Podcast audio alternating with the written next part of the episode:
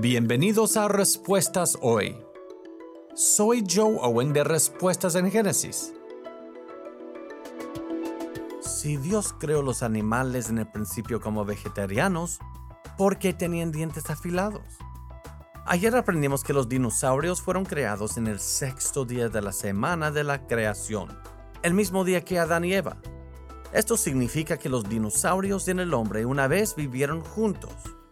Pero los feroces dinosaurios como el T-Rex no habrían aterrorizado al jardín del Edén.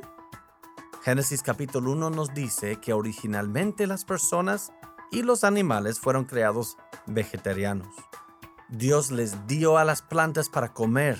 Esto significa que el T-Rex habría comido frutas y plantas. Pero ¿cuál es el propósito de esos enormes dientes? Solo porque algo tiene dientes grandes no significa que coma carne. Vemos que hoy en día los murciélagos de fruta y los monos comen pasto. Ambos tienen dientes afilados.